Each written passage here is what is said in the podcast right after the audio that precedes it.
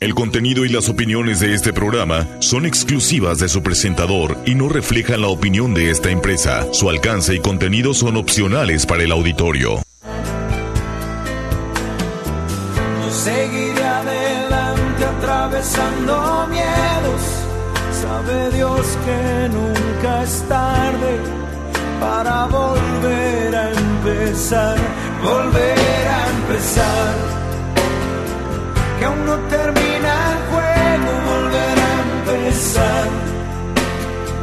Que no se el fuego.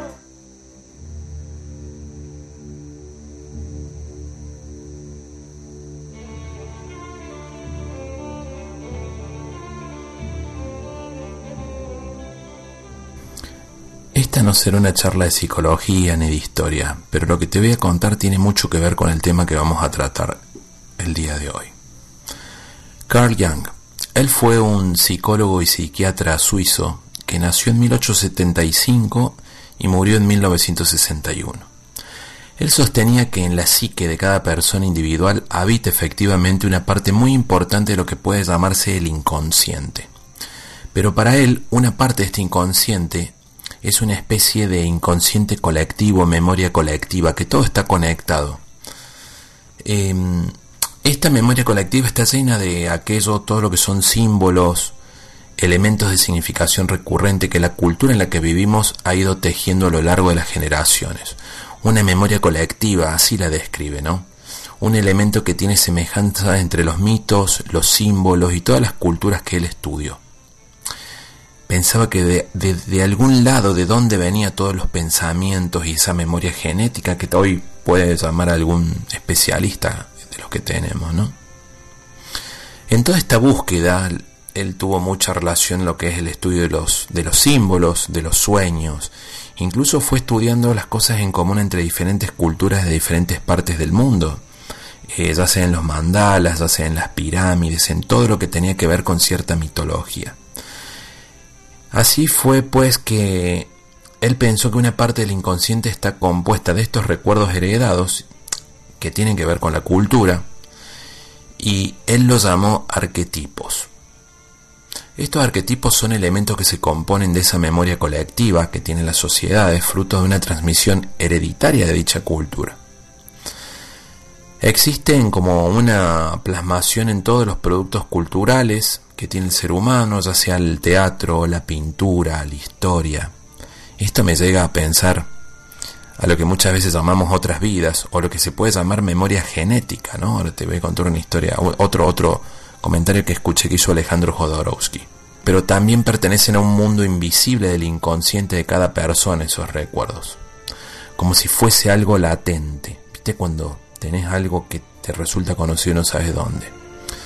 Como son los elementos que se caracterizan por ser una transmisión hereditaria, son básicamente universales y pueden ser encontrados bajo diferentes formas y en todas las culturas.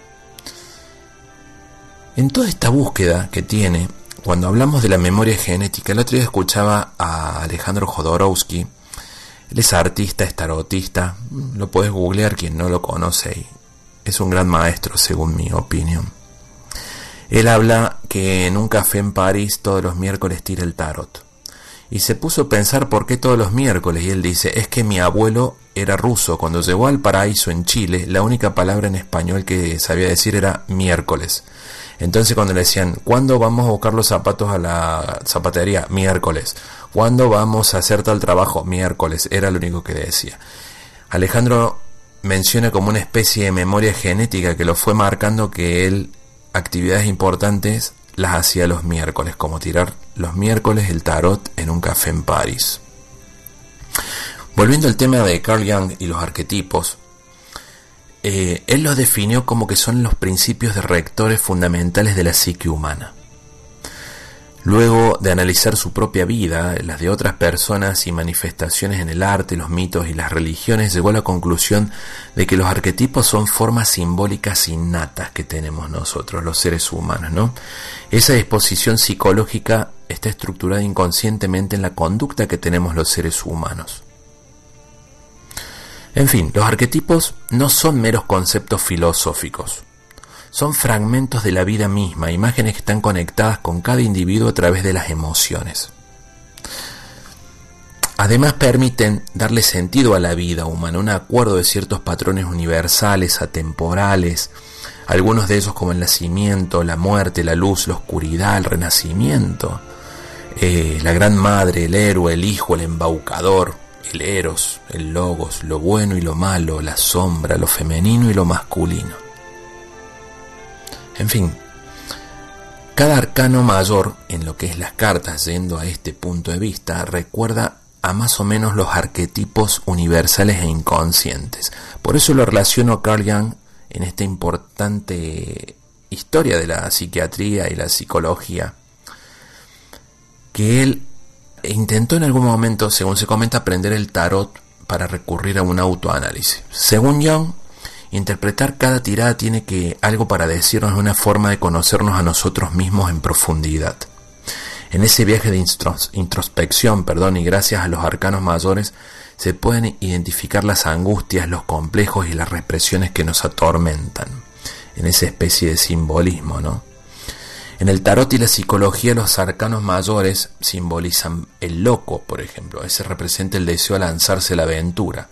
Es el arquetipo del joven. El mago representa la astucia necesaria para afrontar una determinada situación o relación. El arquetipo es el embaucador. La papisa representa lo que es llamado a confiar en la intuición, su arquetipo lo femenino. La emperatriz, esa representa la abundancia y la fertilidad, es el arquetipo de la madre. El emperador es la perseverancia para alcanzar las metas, su representación y el arquetipo es el Padre. El Papa representa la conexión sabia que hay entre lo material y lo espiritual. El arquetipo es el viejo sabio. El enamorado, ese se representa en la necesidad de elegir entre dos o más situaciones o personas. El arquetipo es el alma. El carro representa la conquista de una meta. Su arquetipo es el guerrero. La justicia es la reflexión necesaria a la hora de tomar decisiones. Su arquetipo es la justicia. El ermitaño representa la introspección que permite alcanzar la sabiduría. Su arquetipo es el viejo sabio. Vino a mi mente los monjes. La rueda de la fortuna representa acontecimientos inesperados y su arquetipo es el destino. La fuerza es la voluntad para afrontar los momentos difíciles y su arquetipo es la resistencia el arcano del colgado, son los momentos de incertidumbre, su arquetipo el sacrificio. La muerte es un arcano sin nombre, dicen. Representa las transformaciones. El renacimiento sería su arquetipo. La templanza es la empatía hacia los demás. Su arquetipo es la unión de los opuestos. El oponente, dijera mi amigo Jorge Lempert en su momento. Él representa los instintos básicos, su arquetipo es la energía sexual. La torre representa los cambios repentinos y su arquetipo es el caos. La estrella es la esperanza y la apertura de la vida, su arquetipo la estrella guía. La luna representa el temor a lo desconocido, su arquetipo son los sueños. El sol representa la felicidad y la alegría y exposición, su arquetipo es el sol. El juicio representa realizar balances en nuestra vida. Su arquetipo sería la evaluación. Y el mundo representa la plenitud absoluta. Su arquetipo, la satisfacción.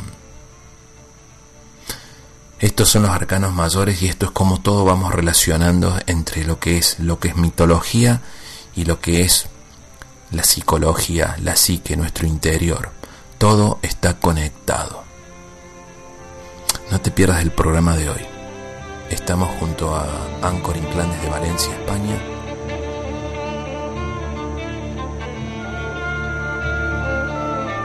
Buenas tardes, le doy la bienvenida a otro viernes más de Entre Mates e Historias.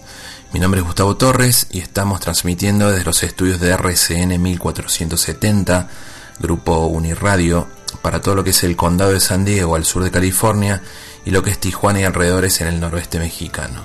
También salimos por FM Latidos en Rosario, Argentina.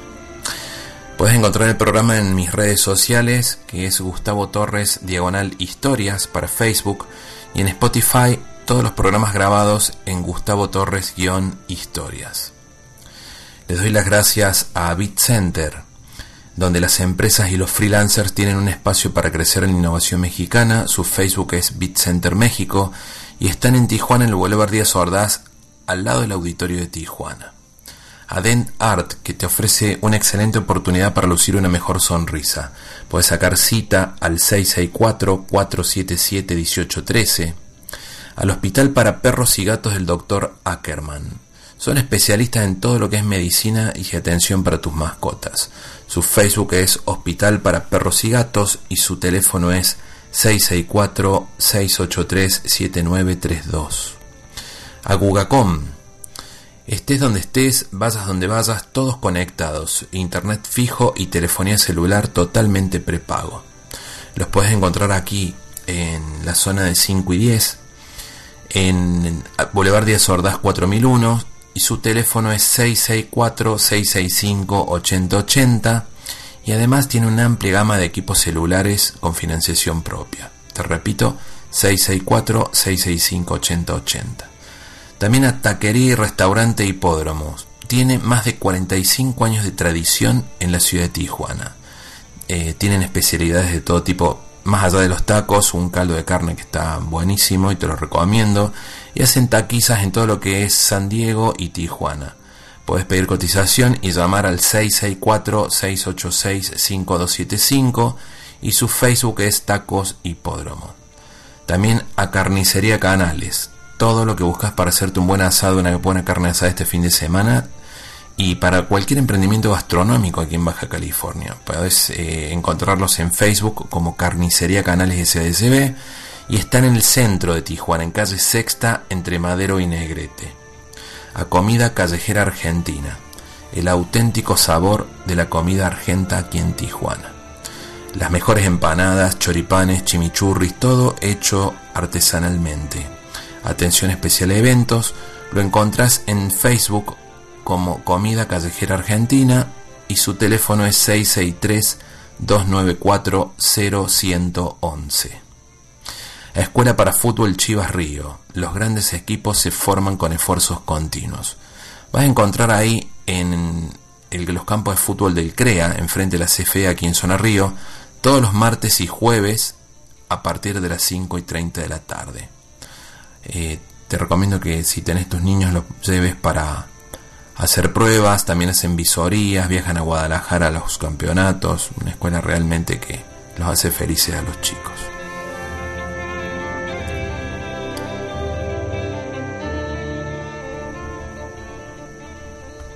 Le doy paso a nuestro programa de hoy, el arte del tarot.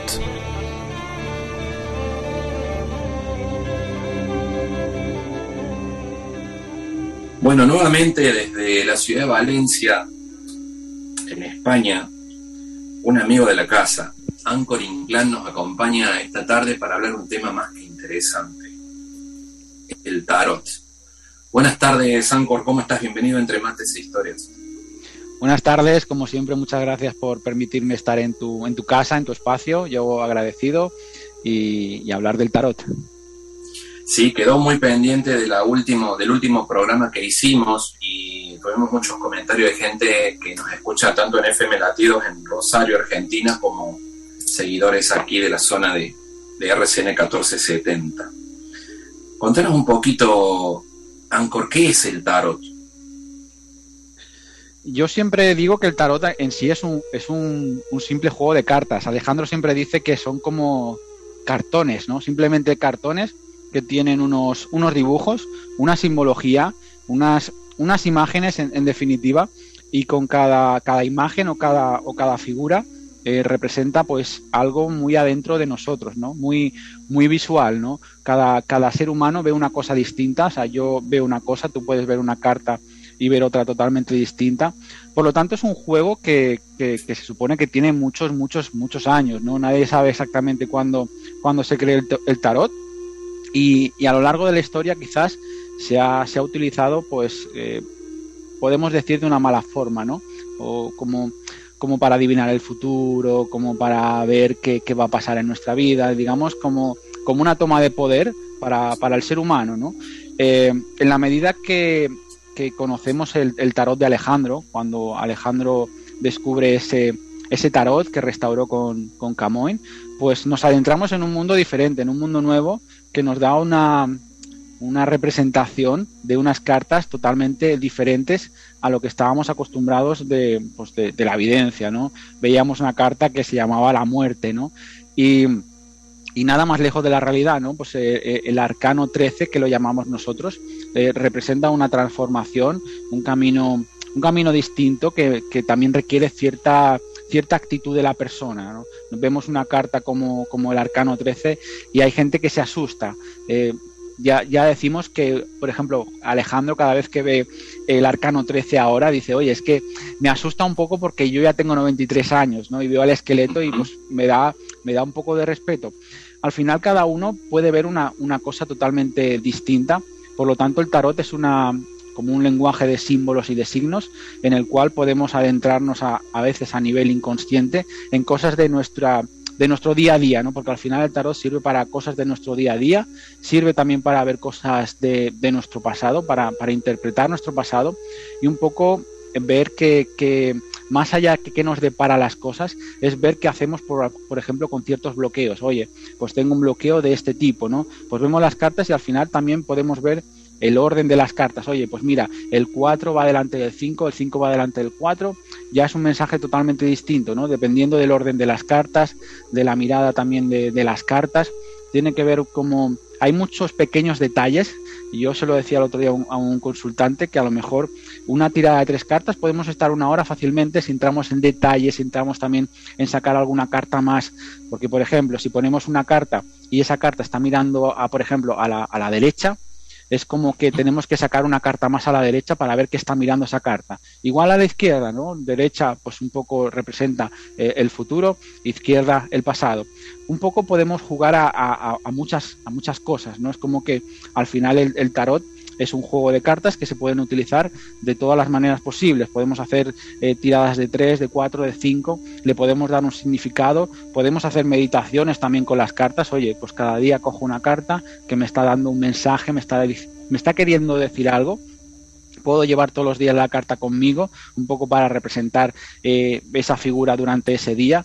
Al final, digamos que se pueden eh, adquirir muchas, muchas formas de lectura eh, incluso dibujarlas o pintarlas, ¿no? Cada uno puede, puede pintarlas, eh, intentar que sea lo más lo más acorde posible a, la carta, pero eh, a la hora de ser creativos podemos dibujar nuestro propio loco, por ejemplo, y pintarlo, ¿no? Para, para digamos, familiarizarnos un poco más con, con esa energía del loco.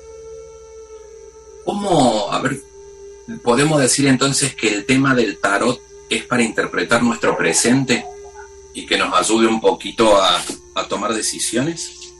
Claro, porque a lo mejor nos dice alguien, oye, es que me pasa esto en mi vida que se repite una y otra vez, ¿no? Por lo tanto, tiene que ver con tu presente, pero también tiene que ver con parte de tu pasado, ¿no? Porque se repite una y otra vez.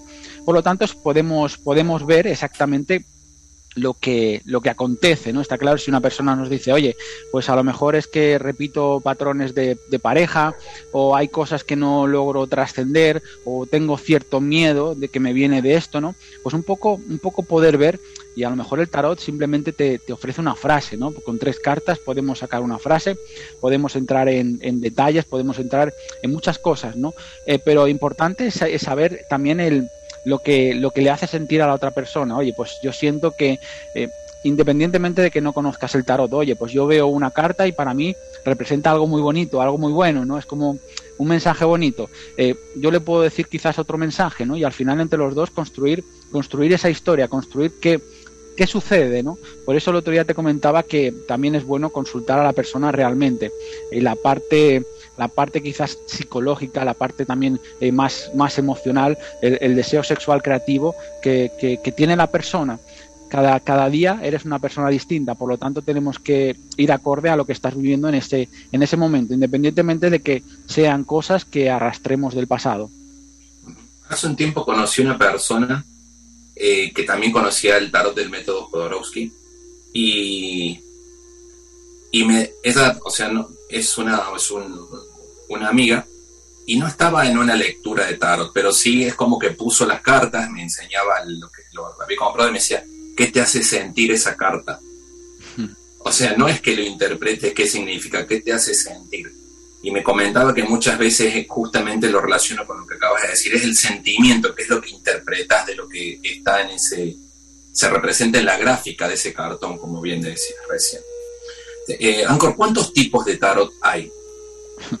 Hay creo que millones y millones y millones. Yo al principio los, los, coleccionaba, ¿no? Hubo un momento que dije, ah, voy a coleccionar tarots, los más conocidos, tarot de Marsella y el, y el Rider, pero luego está el tarot, el tarot de Dalí, hay el tarot de James Bond, el tarot de las hadas, hay millones y millones de tarot, creo que hasta, no sé si...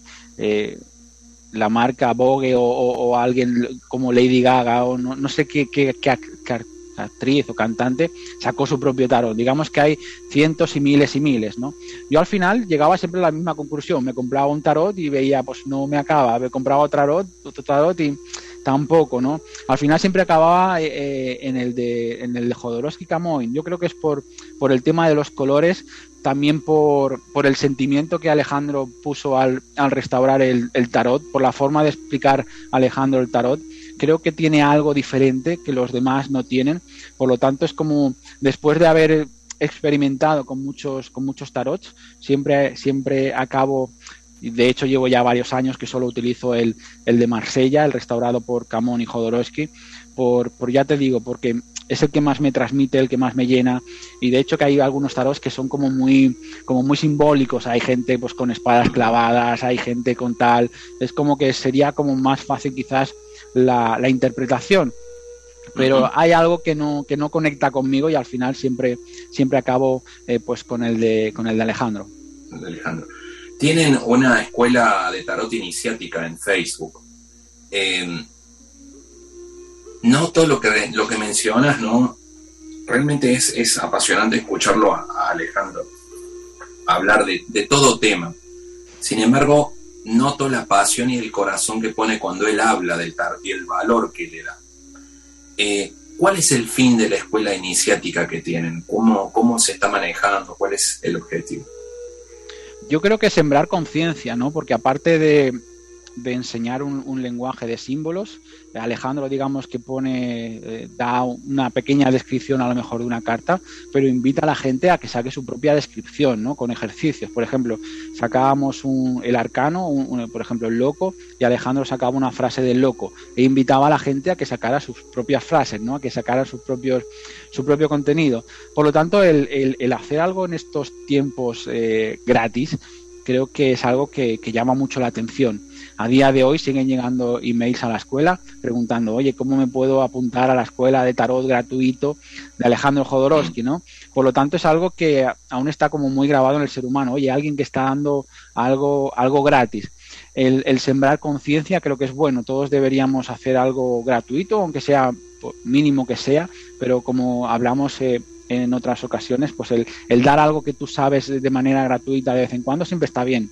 Está claro que todos tenemos que comer, todos tenemos que vivir, pero de vez en cuando pues el poder hacer algo así o, que cada uno aporte lo que lo que quiera o lo que pueda es totalmente lícito, válido y creo que como dice Alejandro lo que das te lo das y lo que no das te lo quitas. Dar un poco, devolver un poco al universo y a la humanidad que nos, nos va enseñando paso a paso. ¿Qué le decís a alguien que por primera vez tiene contacto con esto? Yo creo que la primera vez que, descubres un tarot, creo que indudablemente está ese, ese, ese miedo o esa creencia a nivel de, inconsciente colectivo, ¿no? Son, es algo que todos tenemos muy marcado, que cualquier persona le enseñas una, una carta de, tarot y sabe que es un tarot, ¿no? Por lo tanto, el, el, ir con una mentalidad nueva, ¿no? Yo siempre que voy a algún curso eh, o hago cualquier cosa, independientemente de que, que sepa algo de eso, me gusta ir con, con la mente de, un niño, ¿no? Es como voy a permitirme aprender algo que, que quizás no, no sé, eh, porque a lo mejor, pues a lo mejor de 10 cosas que dicen, a lo mejor 8 o 9 las sé y hay una que no lo sé, pero que esa que no la sé es muy importante, ¿no? Por lo tanto, el, el ir virgen, entre comillas, a, a, a ver el, el, algo, un curso, por ejemplo, de tarot con, con, nuevos ojos, ¿no? Con una nueva mirada y permitirte, pues, eh, el, el, verlo, ¿no? No estar en, ay, es que esto, ay, es que esto otro, ay, es que no sé, entrar en juicios, ¿no? Digamos que luego cada uno en su casa, después del curso, pues ya puede sacar sus valoraciones, oye, pues me ha servido, oye, pues a lo mejor esto no me gusta, lo, lo quito de mi vida. Eh, pero sí que es verdad que es lo que dices, que tiene ese misterio, tiene esa, esa curiosidad, tiene ese de, oye, pues a ver qué, a ver qué me dicen las, cartas, ¿no? Hay gente que siempre me dice, oye, que hay una persona que me dice mucha gracia que me dijo, Ancor, Ancor, quiero que me digas cómo me siento, ¿no? Yo me quedé un poco así impactado y yo le dije, te sientas con el culo, ¿no? No le pude decir otra cosa. Es como diciendo, no, ¿cómo te voy a decir yo algo que, que, que solo tú conoces, ¿no? Es como es surrealista. Al final le digo eso en plan de broma a la persona, pero un poco también para.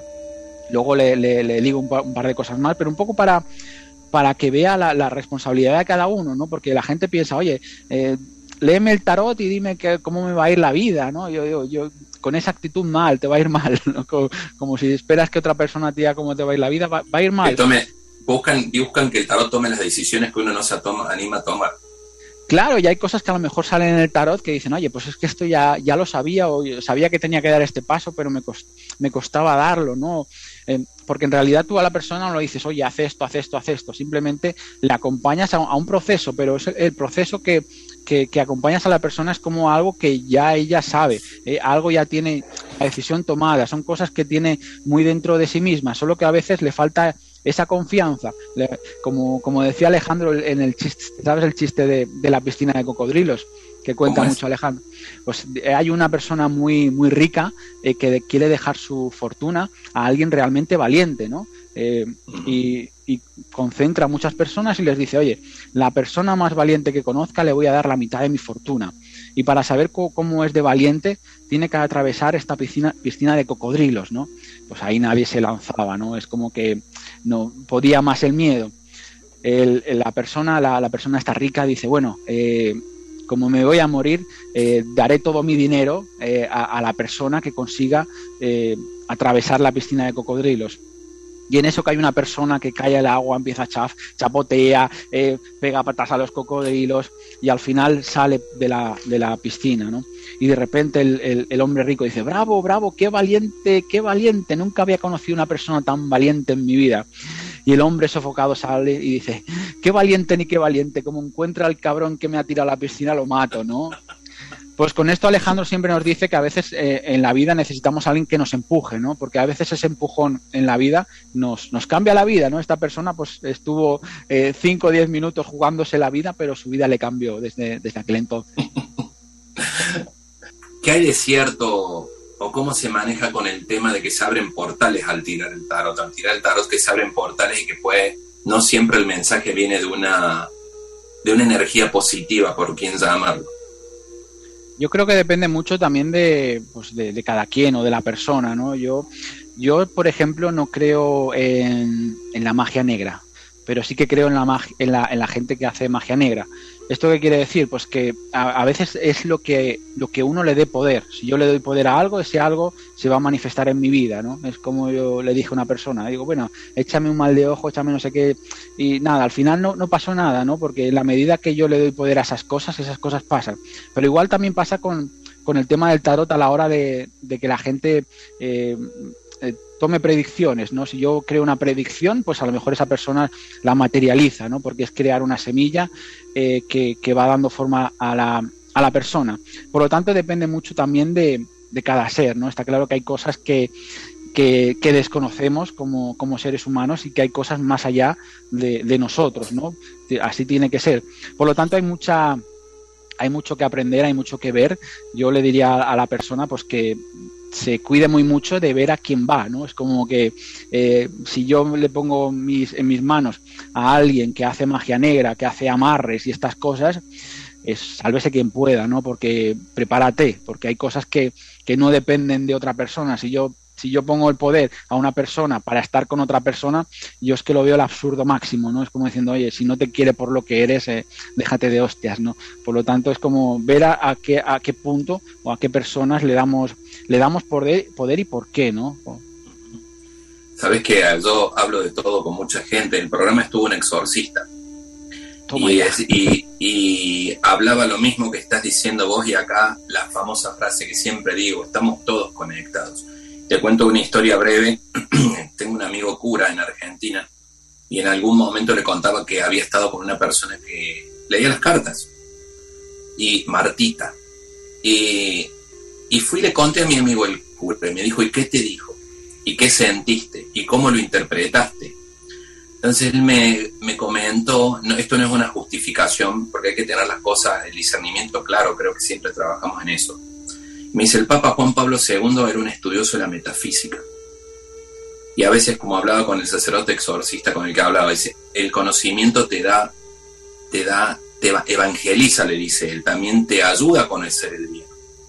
Y hablo eso mismo que estás diciendo, cuando uno entra en ese círculo, como el que acabas de mencionar de los amarres y todo eso, eh, bueno, nos explicó al aire qué tiempo es el que estás como atado a cierta situación y bueno, pero no, no viene el caso para plantarnos en eso, sino hay que saber en manos de quién y cómo manejarlo. Entonces, resumiendo lo que vos decís, eh, es eh, dependiendo la, la, la importancia que le demos o el lugar que le demos, es qué tanta la protección que uno tiene que tener. Tal cual, yo creo que, y el, y el ir, y el ir, por ejemplo, he prevenido de cosas siempre, siempre está bien, ¿no? Yo recuerdo cuando mis inicios de, de Reiki que me decían, oye, tienes que protegerte un poco la energía cuando vayas a ver con otras personas y, así lo hacía, ¿no? Pero un poco para, pues un poco para mí, ¿no? Pero para sentirme mejor, eh, tal, o la gente que quiere ponerse pues un, un, cuarzo o algo para protegerse, siempre, siempre está bien, ¿no? Y más las, las personas que, que tratamos con, con otras personas todos los días. Es como que yo tengo, tengo compañeros también de pues, o tarotistas o acompañantes que siempre lo dicen, oye, es que acabo el día y acabo exhausto, sin, sin energía, sin fuerza, sin nada, ¿no? Y es como que el tener claro que cuando acaba una, una sesión, acaba, ¿no? Yo, no quedarte con, con, nada. Y hay personas que ya te digo que es exagerado, ¿no? Yo les digo, oye, pues pégate una ducha, imagínate que te estás limpiando eh, la energía y tal, a mí, a al principio sí que me pasaba, ¿no? Que era como que hacía sesiones y acababa, y acababa cansado. Es como que el mal rollo eh, se te pegaba, ¿no? Pero llega un momento que tienes que cortar, ¿no? Porque si, si sigues con la historia que estás ahí, es como que entras en bucle y te desgastas tú, ¿no? Y desgastado tú tampoco le sirves mucho a la otra persona que va después. Por lo tanto, es saber, saber cortar, saber dejar eh, las cosas ahí y un poco, pues eso, cada uno con sus métodos, con sus trucos, meditaciones, respiraciones, aura, reiki, lo que quieras.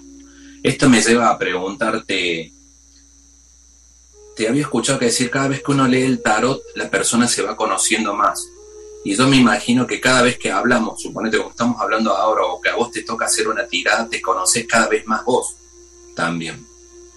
Claro, al final, pero ya solo con hablar contigo ya me estoy conociendo un poco más, porque al final es que como cada instante que vivimos es, es algo nuevo, ¿no? O de repente decimos, oye, esto, ¿de dónde han salido estas palabras? ¿O de, dónde vienen, no? Por lo tanto, es como que creo que eh, un ser humano consciente cada segundo de su vida se, se, conoce, que está claro que es muy complicado porque vivimos en un mundo como de muchos, de muchos estímulos, ¿no? Pasa una mosca, me despisto, el teléfono, la tele, eh, constantes, constantes movimientos que surgen a, nuestro alrededor, ¿no? Pero lo mismo que un tarot estás de manera consciente leyéndolo, ahora estamos tú y yo hablando y pues y sirve para conocerme un poco más, hoy en la forma de hablar, en la forma de, expresarme. Eh, es como que siempre estamos, siempre estamos ahí si somos conscientes, ¿no? Eh, hay que, hay que autoobservarse. Yo siempre lo digo mucho a mis consultantes, hacer de detective de uno mismo, contra más hagas de detective de ti mismo, eh, mejor, sin entrar en juicios, sin entrar en culpas que, absolutamente no sirven de nada. ¿Cómo vinculamos el tarot y la psicología con un consultante? Cuando te cae una persona en crisis y léeme el tarot a ver qué va a pasar y lo vinculas y decís, a lo mejor está pasando alguna crisis o un duelo no aceptado o algo, ¿cómo lo vinculas? Yo, por ejemplo, me cuesta eh, leerles el tarot. Yo prefiero mi herramienta de, gestión emocional, ¿no? Pero si aún así es como que insisten y si yo primero les doy un poco la, eh, como se dice aquí, la, la chapa. Oye, pues vamos a mirar esto, vamos a hacer esto. Y al final cuando, quizás en la última parte de la sesión sí que hacemos el tema del, del tarot, ¿no? Pero por un poco por porque no tengan esa dependencia de algo como que de algo externo, ¿no? Es como que sí, el tarot es una herramienta que está muy bien, pero que no se hagan dependientes del tarot, ¿no? Porque hay personas que, oye, esto, eh, me ha salido cualquier cosa, oye, tengo pendiente un trabajo, el tarot, hoy, digamos que no estén constantemente ante, ante cualquier problema, oye, es que mi vecina del quinto, no sé qué, hostia, no, o sea, para cosas, digamos, que relativamente son, no es que sean menos importantes o que le den menos valor, pero que sepan eh, qué cosas pueden cambiar su vida y qué cosas no. Por eso primero un poco dirigirlas y luego ya, pues cuando, cuando entienden o cuando trascienden ese, esas cosas, sí que, sí que les puedo tirar el tarot. Por eso siempre digo que yo actualmente por el tema de la escuela de tarot no estoy leyendo, no estoy cobrando por leer el tarot, pero sí que es verdad que a clientes que ya llevo bastante tiempo con ellos, si me lo piden, eh, lo hago, ¿no? Pero porque es un tema ya de, de, trascender ciertas cosas, ¿no? Digamos que primero hemos hecho un camino, un proceso, y cuando siento que realmente pueden utilizar la herramienta del tarot, pues eh, jugamos al tarot. Hay gente que se quiere tirar el tarot todos los días, me imagino. Pero eh, exagerado. Eh, cada, ¿Qué le recomiendas a uno? O sea, ¿cada cuánto tiempo? Alguna vez hablamos en los registros akáshicos que por una persona que si vas a abrir los registros akáshicos, alguien me decía que es una sola vez en la vida, otro que puede ser más veces, pero cada X cantidad de tiempo, no es que lo vas a hacer todos los meses igual. En el caso de la lectura del tarot, si viene un paciente y te dice, ¿qué le sugerís vos? Cuando lo sienta, cuando lo necesite, o mínimo o máximo, no sé, que no lo haga cada una semana, dos semanas, en plazos. Yo, por ejemplo, tengo clientes o consultantes, como me gusta llamarles, que, que, nunca les he tirado el tarot. Y tengo otros que a lo mejor se los he tirado una vez, pero a lo mejor dos o tres veces, a lo mejor en un año, eh, estaría bien. Siempre para cosas como muy muy puntuales, ¿no? Porque digamos que se disfruta más. Esto es como si te gusta mucho una tarta de chocolate y estás todos los días comiendo tarta de chocolate, pues no se disfruta, no se valora. Al final es un poco el, el, que llegue el momento, ¿no? Cuando llega el momento que la, que la persona y yo estamos en esa sintonía de vamos a leer el tarot, ha llegado el momento de leer el tarot, eh, pues se lee el tarot, ¿no? Pero no no forzar las cosas. También es importante el tema de las preguntas. Yo cuando una persona me viene con un tipo de preguntas que no veo óptimas para el, para el tarot, se lo digo, ¿no? Eh, intento enfocarla por el tema del acompañamiento y luego independientemente de que hablemos ese tema, pues luego ya podemos, podemos tratar la, digamos, la lectura desde otro punto de vista o quizás enfocar la pregunta desde otro, desde otro nivel. ¿A qué se le puede tirar? O sea, si, si te dijera yo, se puede tirar, sacar una carta que identifique nuestro presente hoy, por ejemplo, de puede ser de una situación, puede ser de un, de un país, de una ciudad, eso lo, se, se puede hacer. Podríamos sacar una carta e interpretar, por ejemplo, ya que siempre tengo el tarot en, en la mano, sacamos una carta. El ermitaño, ¿no? El ermitaño es el número 9, es como, como una crisis existencial, ¿no? Siempre digo que las crisis son la antesala de nuestra paz interior. Podemos preguntarnos en qué estamos en crisis en este momento. Por ejemplo, eh, a mí me gusta mucho jugar con que el, tarot te pregunta a ti, no tú al tarot por ejemplo, con este ejercicio sacamos una carta y vemos pues qué me está queriendo preguntar el ermitaño. El ermitaño simboliza es el número es el número 9 el 9 es el, los nueve meses del embarazo, también es como, digamos, como un, como un nacimiento, ¿no? Como es, por eso esa crisis, estoy dentro de mamá y de repente salgo, salgo al mundo, salgo a un nuevo mundo, ¿no? Por lo tanto, es como que también dependiendo también de la pregunta, pues se puede, se puede interpretar la, la lectura. Pero por, por, jugar al tarot ya has visto que se puede jugar de muchas maneras. O sacar una carta que uno signifique eh, de una situación una cosa y de la otra situación. Oye, si elijo esta cosa, ¿qué pasará? Pero si elijo esta otra cosa, ¿qué pasará? Podemos hacerlo. Yo creo, yo, yo, yo siento, pero no le podemos decir es una certeza absoluta, ¿no? Porque sería un error.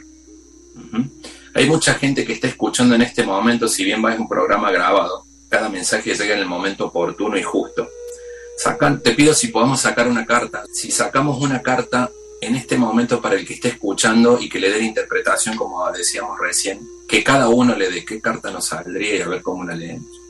Dime un número del 1 al 22. 23, ah, del 1 al 22. Te iba a decir, quería que Tú a lo, a lo imposible, a lo imposible. El 14.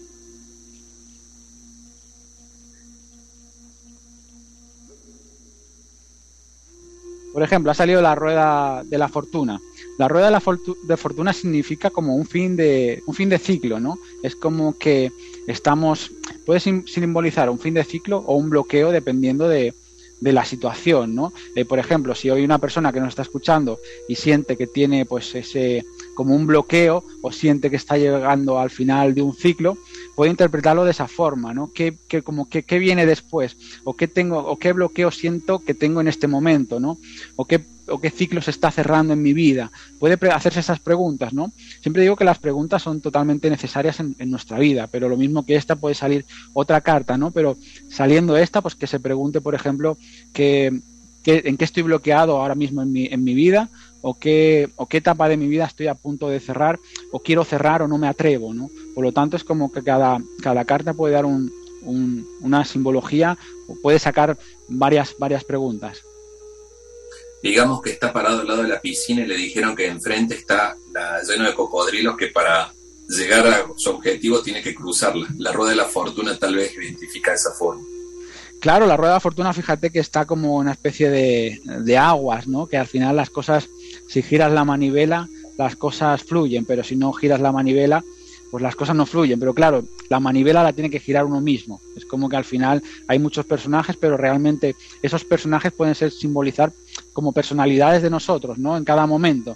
Simplemente podemos eh, utilizar la, la, más cómoda, decir, oye, pues no, no me apetece ahora girar la rueda, me apetece que todo, que todo se estanque, o me apetece realmente poner de mi parte y girar la rueda para que todo siga fluyendo me parece súper interesante esto que acabas de decir, porque yo no había notado eso. Quien no tiene un tarot enfrente, o cuando lo tenés, o sea, está en agua, mira la interpretación y, la rueda, que uno tiene que moverla para hacerla fluir. Y eso, qué mensaje tan claro en donde tenemos que poner la actitud y las ganas nosotros mismos, que es posible, pero tenemos que poner de nuestra parte. Claro, al final son son preguntas ligadas a, nosotros mismos, ¿no? Es como que eh, no hay nadie más, eh, solo somos nosotros, nosotros conocemos nuestros problemas, nosotros conocemos lo que nos sucede y conociendo todas esas herramientas, yo lo llamo la mesa de realidad, eh, si te fijas en la carta del mago, hay como que tiene una mesa con muchos, con muchos artilugios, ¿no? Y al final esa es como una especie de nuestra realidad. Oye, pues en mi realidad estoy, estoy casado, estoy soltero, eh, tengo este trabajo, tengo estos problemas, tengo estas situaciones, cómo las vivo, cómo no las vivo. Un poco poner en orden en esa mesa y, tirar hacia adelante, ¿no? Lo primero, aceptar nuestra realidad, que en la medida que aceptamos la realidad, pues podemos cambiar nuestra realidad. Pero si nunca aceptamos las cosas y pensamos que nuestro mundo es así, es que esto es así, sí, es que mi idea es la buena, mi idea es la verdadera, es cuando estamos fastidiados. Eh, no recuerdo quién fue que lo dijo, dice, ojalá le tuviéramos a Dios, a nosotros mismos, eh, la mitad de la fe que le tenemos a Google. La verdad es que sí. En una especie de GPS. ¿Qué más podemos sumarle a todo, a, este, para cerrar y englobar el tema del tarot, Ancor? ¿Qué nos pudieras contar?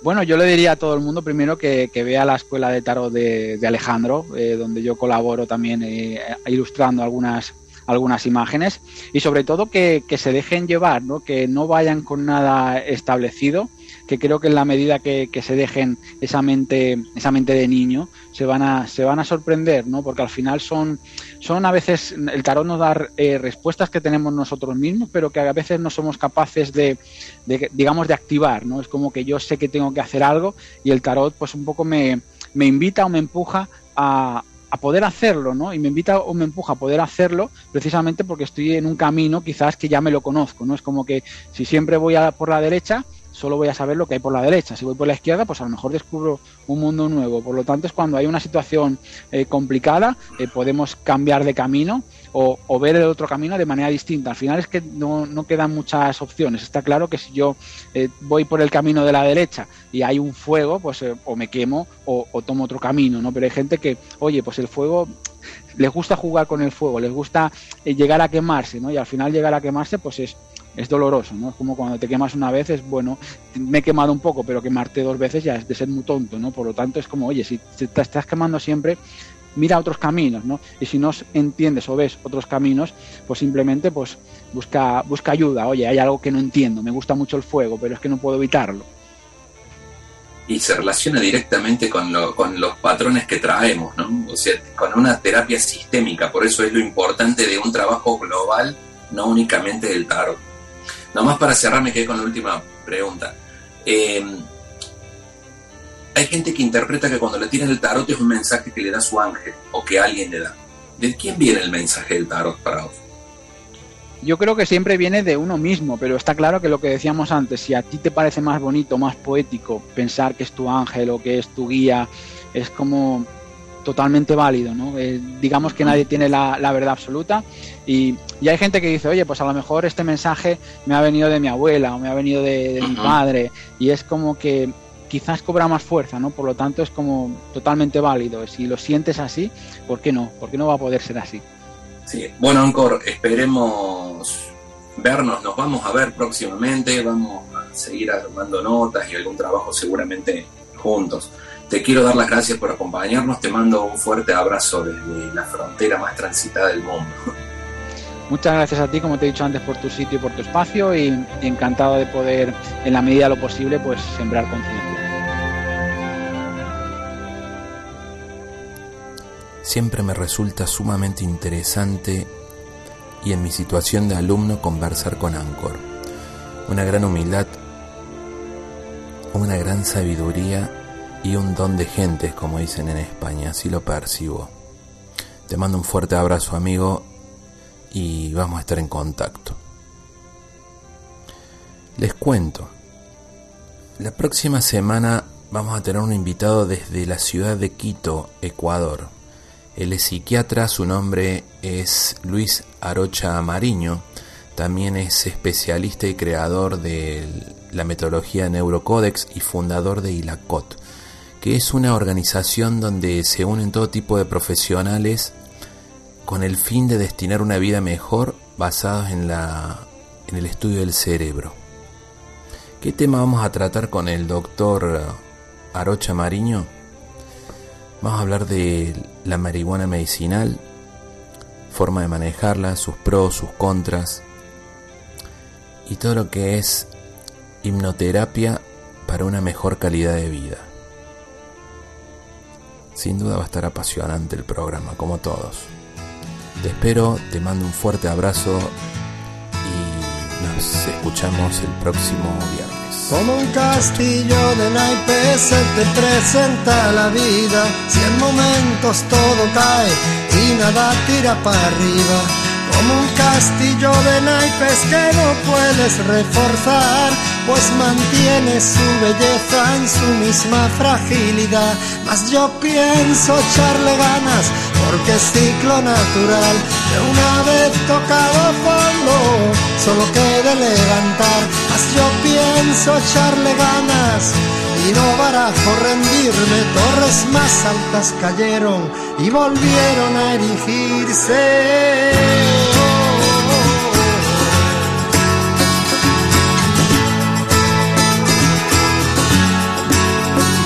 Es sensato recordarlo, es premisa no olvidar que todo lo que construyes corre riesgo de acabar.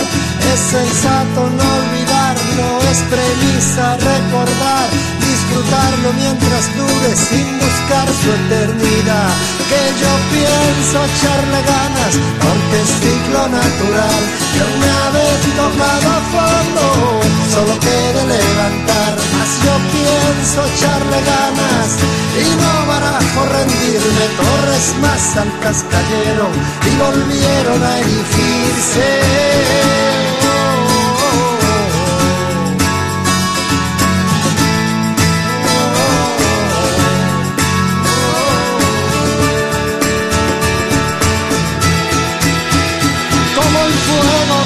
Su paso arrasa todo sin piedad, como el agua que derramas y que ya no beberás, como aquellos patinetes que solíamos fabricar, con cojines y tablones, pues trabajo a todo gas,